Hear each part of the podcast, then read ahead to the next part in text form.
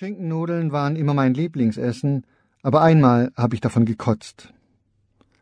Es begann in einem kühlen Raum.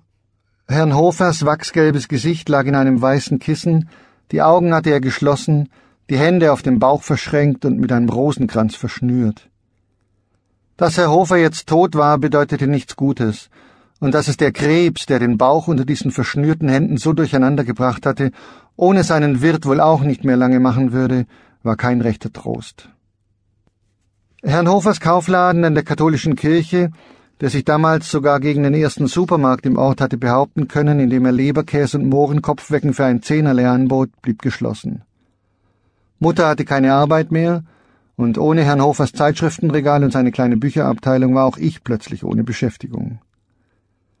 Seit ich lesen konnte, hatte ich meine Nachmittage in Herrn Hofers Hinterzimmer verbracht Comics, Schneiderbücher und immer wieder stapelweise Comics verschlungen, unterbrochen nur von den freundlichen Besuchen des taubstummen Herrn Wagner, von dem ich nie genau wusste, ob er nun junge alleinerziehende Mütter oder kleine blasse Knaben bevorzugte. Ja, ich wusste nicht einmal, was mir lieber gewesen wäre. Von Herrn Wagner selbst war darüber nichts zu erfahren. Zwar war er grundsätzlich in der Lage, von den Lippen abzulesen, solange man die Laute nur deutlich formulierte, doch wenn eine Äußerung geeignet war, seine undurchdringliche Freundlichkeit zu erschüttern, dann konnte man beim Sprechen noch so grimassieren, es war ihm einfach nicht deutlich genug. In seine Jackentasche trug Herr Wagner ständig eine Tüte Nimm zwei Bonbons. Er gab mir immer ein gelbes, obwohl er genau wusste, dass ich die Orangen viel lieber mochte. Dann sah ich ihn beleidigt an, er gab mir noch ein gelbes, und kichernd tauschten wir die beiden gelben Bonbons gegen ein oranges. Es wurde Sommer, der Zettel an der Ladentür wegen Krankheit geschlossen vergilbte und Mutter fand keine Arbeit.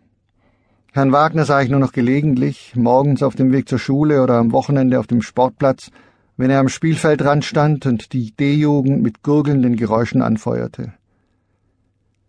Eines Tages war Herr Wagner verschwunden und seltsamerweise begann meine Mutter sich gerade da für ihn zu interessieren.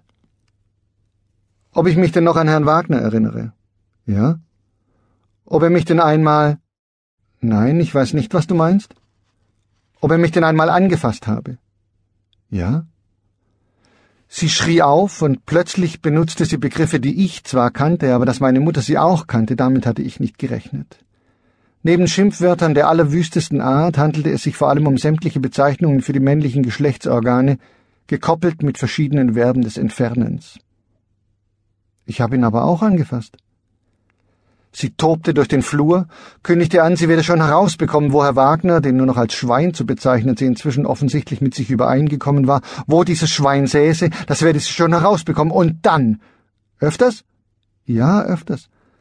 Das werde sie schon herausbekommen, und wenn sie bis nach Stuttgart fahren müsse oder bis nach Ulm, man könne ja nicht davon ausgehen, dass ein Schwein dieses Kalibers in unserer Kreisstadt sicher verwahrt sei, Sie rannte in die Garage. Im Kühlschrank steht noch Bohnensuppe, wartet nicht auf mich mit dem Essen, kam mit dem Fahrrad wieder herausgeschossen und atmete erst wieder tief und hörbar ein, als ich sie fragte, was denn so schlimm daran war, wenn ich Herrn Wagner zur Begrüßung und zum Abschied die Hand gab. Der Sommer ging vorbei, und ich ging jetzt auf die Oberschule in der Stadt. Mutter fand für kurze Zeit eine neue Anstellung auf der anderen Seite der katholischen Kirche. Es war der sonderbarste Broterwerb, dem sie je nachgegangen war. Sie putzte und kochte. Nicht früh morgens in Büros oder Ämtern, nicht in Kantinen oder Gastwirtschaften, nein, sie putzte und kochte für das Lateinlehrer-Ehepaar Glinka und ihre beiden Söhne Eckbert und Bente. Eckbert war der beste Schüler auf dem besten Gymnasium der Kreisstadt, Bente war etwas zurückgeblieben und brachte vom gleichen Gymnasium nur zwei nach Hause. Außerdem war er in psychiatrischer Behandlung, hieß es, weil der Wagner. Was? Den Klinkerbente hat er auch? Ja, auch den Klinkerbente. Frau Glinka war eine große, schlanke Frau. Sie sah aus wie die Flamingos im Stuttgarter Zoo. Jeden Sonntag saß sie allein in der Kirchenbank, ganz ohne Familie. Dabei war sie noch gar nicht so alt wie die zerknitterten Kopftuchwitwen in der ersten Reihe. In der Gemeinde erzählte man sich Unglaubliches.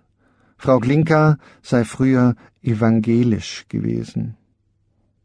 Genauso gut hätte man mir erzählen können, sie sei früher ein Mann gewesen.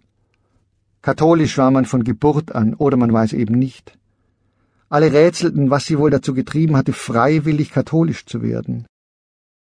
Ich hatte auch eine Vermutung, aber die behielt ich für mich. Es hing mit ihrem Äußeren zusammen. Frau Glinka war so hoch und dünn wie der Turm der katholischen Kirche, ein schlichter Nachkriegsbau. Der Turm der evangelischen Kirche aber, der war kurz und dick. Und so war Frau Glinka eben katholisch geworden, weil sie in unseren Kirchturm besser hineinpasste. Trotzdem blieb da ein Rätsel um diese hagere Frau, die einmal evangelisch gewesen war, die zu Hause nicht selbst kochte und putzte und die zu allem Überfluss auch noch Latein unterrichtete, eine Sprache, von der Holger der Streber vor kurzem erklärt hatte, dass es ja eine tote Sprache sei. Eine tote Sprache? Tot wie Herr Hofer mit dem Wachsgesicht und den Rosenkranz gefesselten Händen? Gruselig. Das Haus der Glinkas lag versteckt hinter hohen Sträuchern. Ich klingelte am Gartentor, dann summte es und ich konnte das Tor aufdrücken. Nochmal klingeln an der Haustür, Mutter öffnete. Sie sah ganz normal aus. Gar nicht wie die Dienstboten, die ich aus das Haus am Eaton Place kannte. Kein Häubchen, keine Rüschenschürze, kein Staubwedel, mit dem sie herumfuhrwerkte. Na, habt ihr was gelernt? sagte sie, beugte sich herunter und flüsterte, und vergiss nachher nicht Danke zu sagen. Bente führte mich durch das Haus. Das Wohnzimmer, Glinkas hatten keine Tapeten an den Wänden, sondern Bücherregale. Wo noch Platz war, hingen Bilder. Ich konnte nicht erkennen, was sie darstellen sollten. In der Mitte des riesigen Zimmers ein sehr dicker Teppich, ganz weit hinten ein Klavier. Das ist kein Klavier, druckste Bente. Das ist ein Flügel. Aber wo war der Fernseher? Ein Wohnzimmer ohne Fernseher? Absurd. Andererseits, wo Evangelische katholisch wurden, da war vieles möglich. Bente setzte sich ans Klavier und spielte mit gespreizten Fingern theatralisch, die Stirn fast auf den Tasten, bis Frau Klinka im Wohnzimmer stand. Bente, ich bitte dich, du weißt, es ist Mittagsstunde. Grüß Gott, sagte ich. Grüß Gott, antwortete Frau Glinka mit gespitztem Mund. Aber der Eckbert habe doch gestern Mittag auch, sagte Bente. Quod licet Jovi, non licet Bovi, sagte Frau Glinka. Wir essen gleich. Ich half meiner Mutter, den Tisch zu decken. Bente saß maulig am Klavier, dann ging er in den Flur und schlug auf den schweren Gong. Vor dem Essen wurde gebetet und nach dem Essen wurde gebetet. Das Essen schmeckte so lecker wie zu Hause. Logisch. Nur, dass es bei Glinkas Suppe gab und Nachtisch und Servietten aus dickem weißen Stoff. Nach jedem Gang musste man warten, bis alle fertig waren. Nach dem Essen wurden die Familienangelegenheiten besprochen, wann Eckbert war's, wohin Herr Klinker warum. Mutter und ich saßen schweigend daneben. Aufgestanden wurde erst, wenn Frau Glinka auf ihrem Stuhl zurückrutschte und gedehnt sagte, so.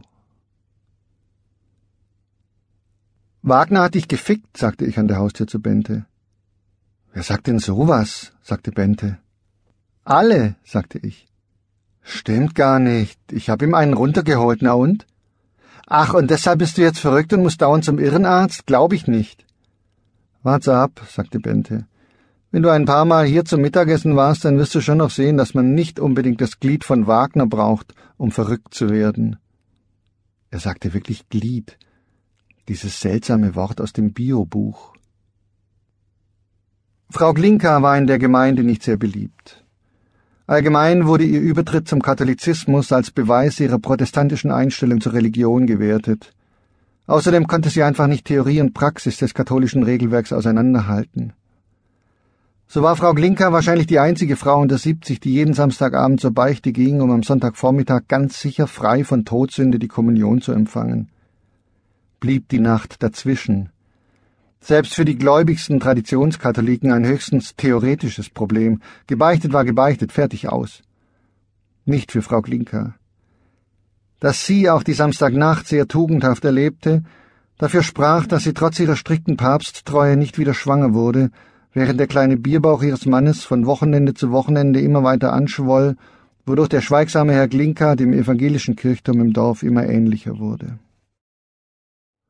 Ach, sagte meine Mutter wie nebenbei, als ich mit der einen Hand das Marmeladenbrot in den Mund stopfte und mit der anderen schon nach dem Schulranzen angelte. Ach, heute Mittag gibt's übrigens Schinkennudeln.